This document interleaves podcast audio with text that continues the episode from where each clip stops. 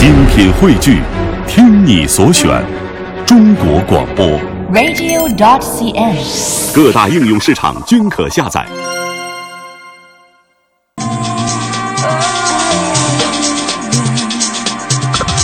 我们知道，A 派克时隔十三年之后重返中国，那么一些自主品牌轿车是首次作为 A 派克官方指定用车，在家门口扮亮了这一重要的国际舞台。那么这次在北京承担官方用车重任的是北京汽车集团。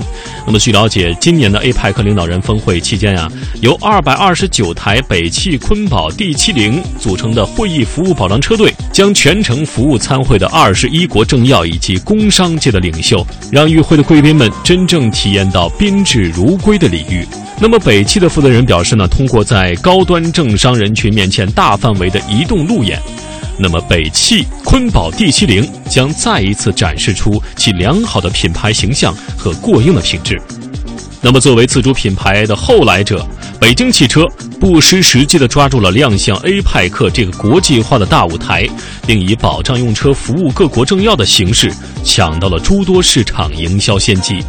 而在这一轮亮相的背后，则是这个品牌不断开拓、不断追赶的新常态。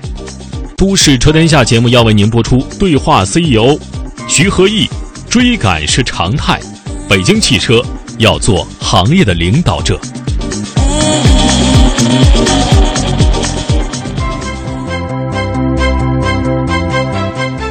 在北京汽车工业控股有限责任公司党委书记、董事长徐和义的眼中，北汽这些年一直正在追赶的道路上前行，而追赶者的姿态不仅是他个人和北汽的常态，也是中国汽车产业近年来的发展常态。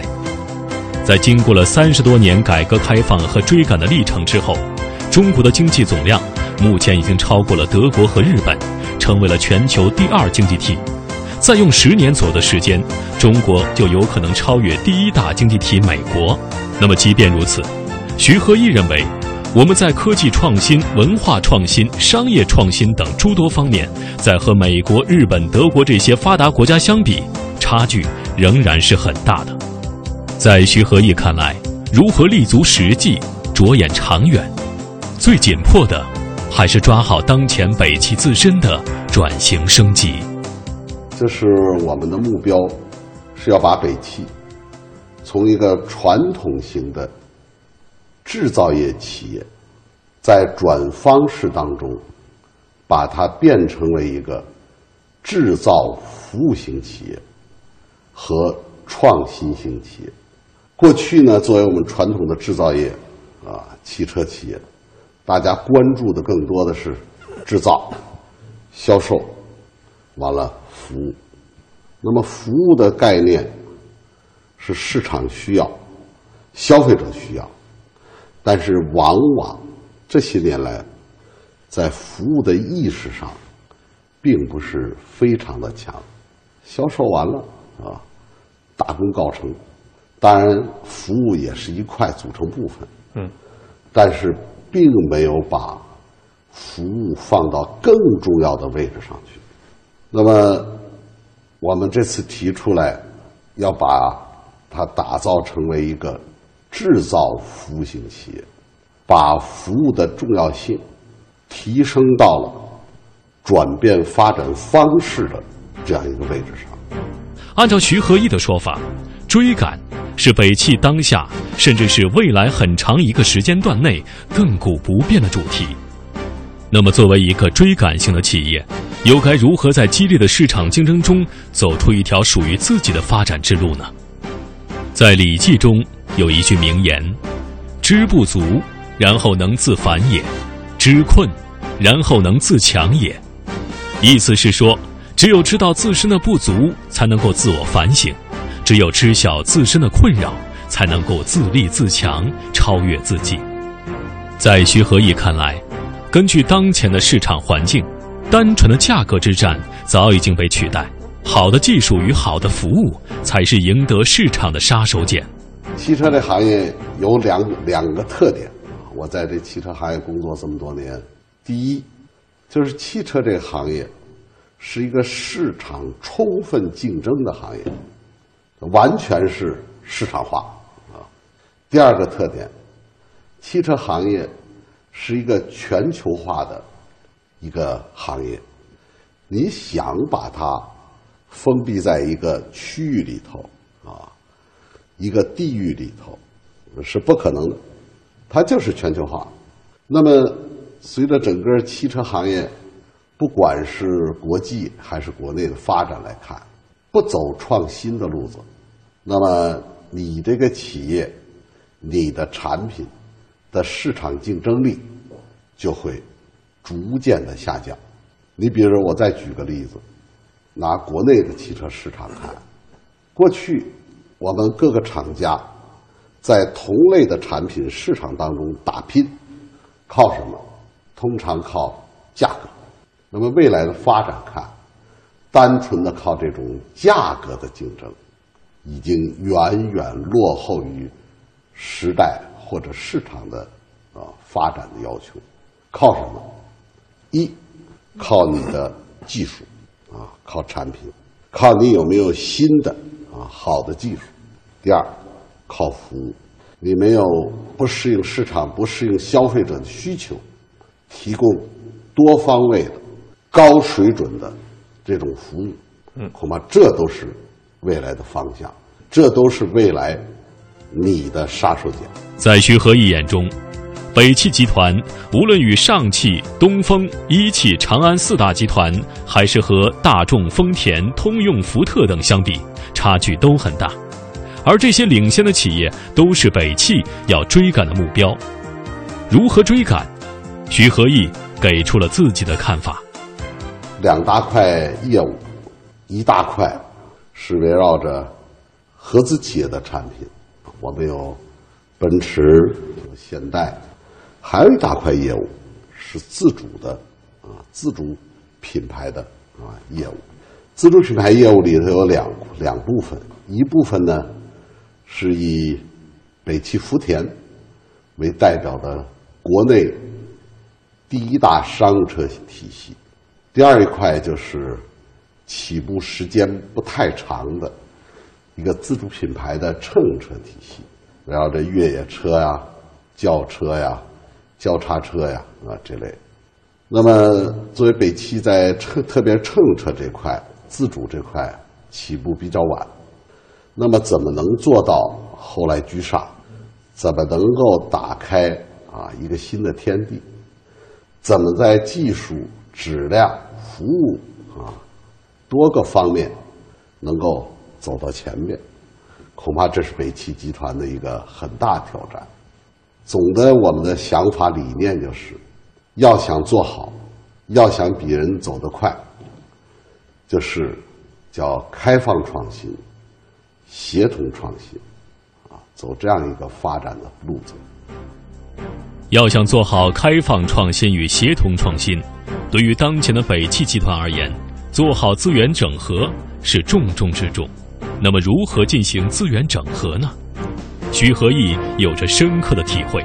他认为，要两手抓，一手抓企业内部的资源整合，解决这些资源的分散问题；一手要抓外部资源整合。解决资源不足的问题，双管齐下，内外兼修。在徐和义看来，欧洲的巨无霸企业最大的优势和能力就是资源的整合能力。这些巨无霸将具有世界水准的中小企业资源整合在一起，为其所用，专业化分工极为清晰。而我们国家的大型企业走的并非类似的路径，而是什么都得自己干。在徐和义看来。这种发展观念上的差异是中外企业的差距所在。早在二零零九年，北汽集团在金融危机之时收购了萨博的知识产权。大家普遍关注的是，为何北汽并未参与收购萨博的品牌问题？我们零九年年底，借助金融危机啊，全球金融危机的出现，收购了萨博啊。这个品牌的啊，全部的知识产权，买的是技术，花了两亿美金，当时也引起了国内外的震动啊。说买半天收半天，一没收一个品牌，二没收工厂企业，就买了知识产权。当时国内同行吧也都关注，也有各种议论，真是要把一个企业一个大集团不仅做大，更重要给它要做强的角度来看，从战略长远的角度来看，当时是下了决心，包括一些有质疑或者有些董事啊，有些同志态度不不明不不太明朗啊，我都单个的跟他们进行了交换意见，主要目的也是说服他们，最后大家还是一致同意了。确实是有很大压力，因为责任也大，毕竟是董事长是法人。后来我听到了国外的搞同行几个汽车大企业一些大腕儿啊，一些人士的评价，呃，说事后啊，说北汽真聪明，比较佩服的话语吧。那么国内现在大家也认识到了，肯定了这种做法。另外，我还有一句话：如果说不是当时零九年金融危机，现在再想买，恐怕一个买得来买不来，这是一方面；第二个，真能有这种机会，恐怕不是两亿美金了，十亿、八亿美金都打不住。徐和义认为，之所以收购萨博，是因为自主品牌这块体系建设上，北汽不希望走逆向开发道路，希望通过合法合规、正当途径来获取这些知识产权，希望踩着巨人的肩膀，在别人的基础之上搞自主品牌的开发，然后发展北汽自己。这知识产权大概五部分构成，我们的思路是什么？因为在别人的肩膀上，是吧？往上走，那么通过合理、合法的手段，把这些知识产权买了之后，进行消化、吸收、再创新。所以去年我们推出来在萨博知识产权基础上的第一款绅宝的中高级别轿车，可以说一炮打响。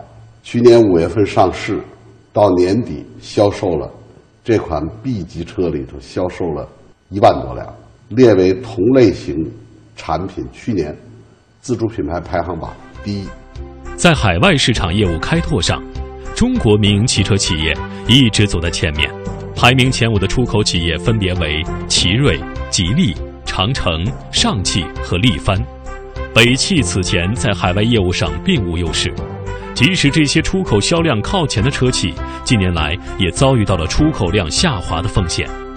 二零一四年一季度，奇瑞出口量同比下滑百分之三点一，达到三点三三万辆。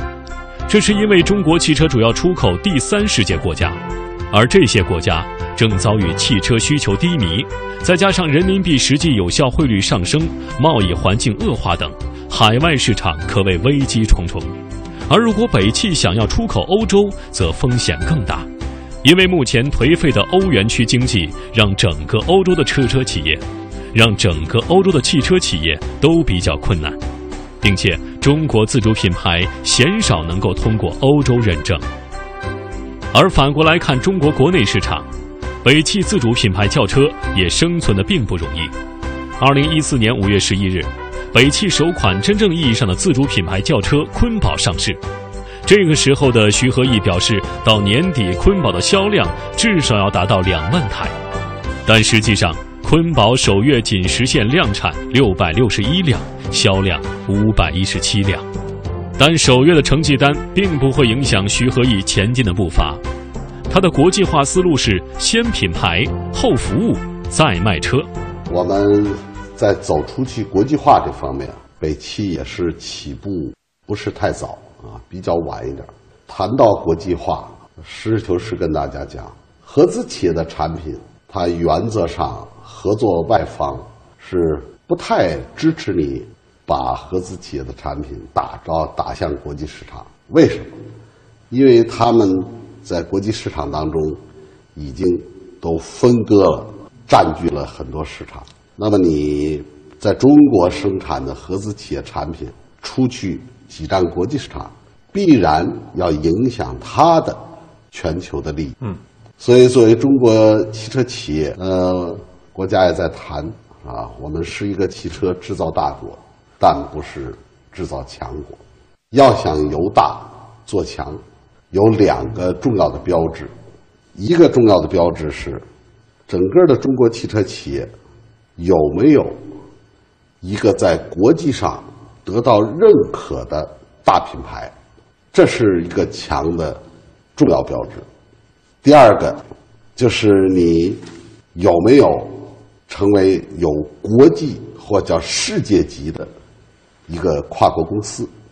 你光在国内市场做啊，说做到了我是老大啊，我第几第几，没用。一个是品牌，一个是国际的世界级的一个跨国公司。那么走向国际化，靠什么？靠自主品牌的产品。才能真正的走出去。合资企业的不不同意你，不情愿啊，不支持你走出去，只有靠自主品牌。二零一三年，北汽集团跻身世界五百强排行榜，提前两年实现了本计划在“十二五”末要实现的目标。结合北汽的发展，徐和义提出了践行北汽、实现中国梦的第三个大战略。北汽梦的主要核心就是要把北汽集团建设成为一个掌握核心技术、拥有国际化自主品牌、具有可持续发展能力的世界级企业，成为一个社会认可、股东满意、员工幸福的企业公民。那么，自主品牌作为北汽来讲，我们去年出口是不到十万辆，呃，量和国内市场整个的总的产销来比。还是一很小的比例。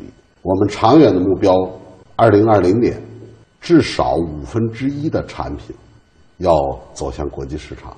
我们的目标是想保百分之二十，争取达到百分之三十这样的比例的产品能够走向国际市场。不光是中国国内的汽车行业啊，包括北汽，我们现在走向国际市场来讲，呃，还处在一个。起步阶段，面临的在国际市场的竞争更加的残酷，竞争更激烈，呃，困难也不少。我觉得，可能大家更关注的就是你的产品在国际市场竞争当中有没有竞争力。我觉得这是硬件啊，是硬的一方面。真正要想我们的产品有竞争力，我想通过几年的努力。我们在国际市场产品的竞争力会得到大幅度提高。战略是一个企业的灵魂，是企业发展的生命线，在整个现代企业管理当中，它位居核心地位，起着主导作用，或者说起决定性作用。一个企业有没有战略，就好像一个人有没有思想一样，没有理想，必将也是浑浑噩噩，随波逐流。作为企业的管理者，徐和义对自己的本职工作有着清醒的认识。在他看来，战略管理是企业领导人的本职工作，特别是一把手、主要决策者，要对企业负责。首先要对企业战略负责，对战略的创新负责，对战略的管理负责。企业何去何从，企业领导人要看清方向，掌好舵，绝不能够有大的闪失。徐和义并未忘记，作为一个追赶型的企业，意欲实现跨越式发展所必须具备的两大条件：人才和相应的配套体系。在他眼中，人力资本是一种比产业资本、金融资本更为重要的资本。人是企业创新发展最宝贵的资源和财富。在企业战略确定之后，人才就是决定性因素，也是带领企业走向成功的有力保障。最关键的现在是有两两个事儿，或者说是软的这方面。第一，国际化的人才，我们太缺了，不光北汽缺，全行业都缺。可能不光是汽车行业缺，其他行业一样缺。有国际化背景和经验的管理者，不是一个人俩人，是团队。怎么办？干中学。干中培养，干中锻炼，这恐怕也是我们北汽走向国际化要想成功的关键。第二个方面，走向国际市场来讲，也是软的一方面，就是要有相应的配套体系。你没有体系作为支撑，很难打开国际市场。近年来，经济全球化发展对环境质量、资源消耗所带来的巨大影响，节能环保、绿色低碳日益成为大多数企业，尤其是制造业的发展理念。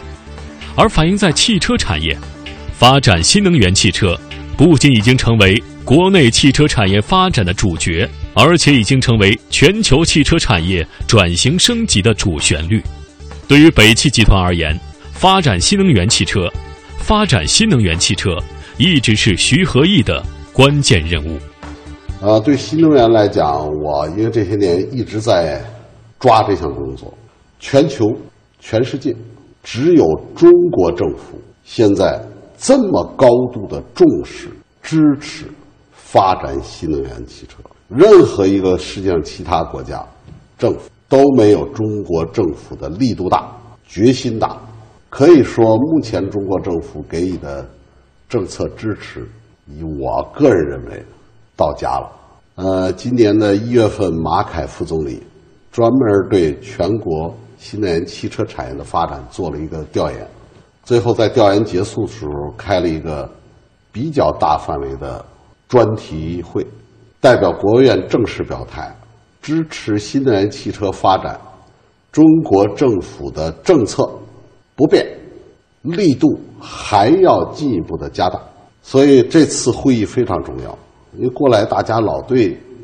新能源未来，中国政府支持的力度、政策会不会减小？政策发生变化？那么这次明确了之后，给我们这些干新能源的汽车企业吃了定心丸。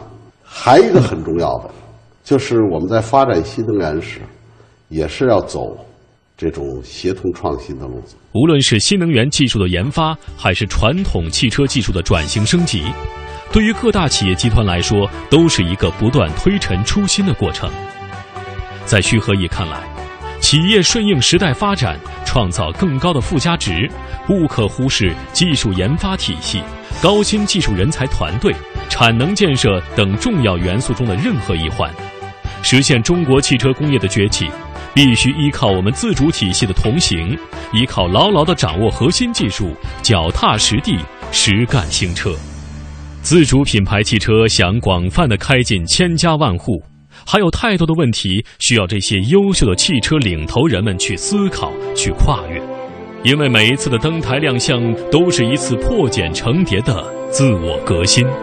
如果我们反观国内大大小小的 A 级车展和 B 级车展，对于跨国品牌来说，这是进入中国市场的桥头堡；对于合资品牌来说，这是展示最新成果的重要平台。当然，更加重要的是，对于自主品牌自身而言，每一次的车展都犹如一面镜子。我们需要在瞬息万变的市场变化和人山人海的穿行当中，找到真正属于自己的宝岛，打造属于自身栖息的港湾。这不仅需要我们借鉴和吸收更为广泛的资源和优势，做好产品技术方面的积累，还需要我们去培育更为发达的根。只有守住根、养住根，才能够在残酷的市场竞争中所向披靡，一路畅通。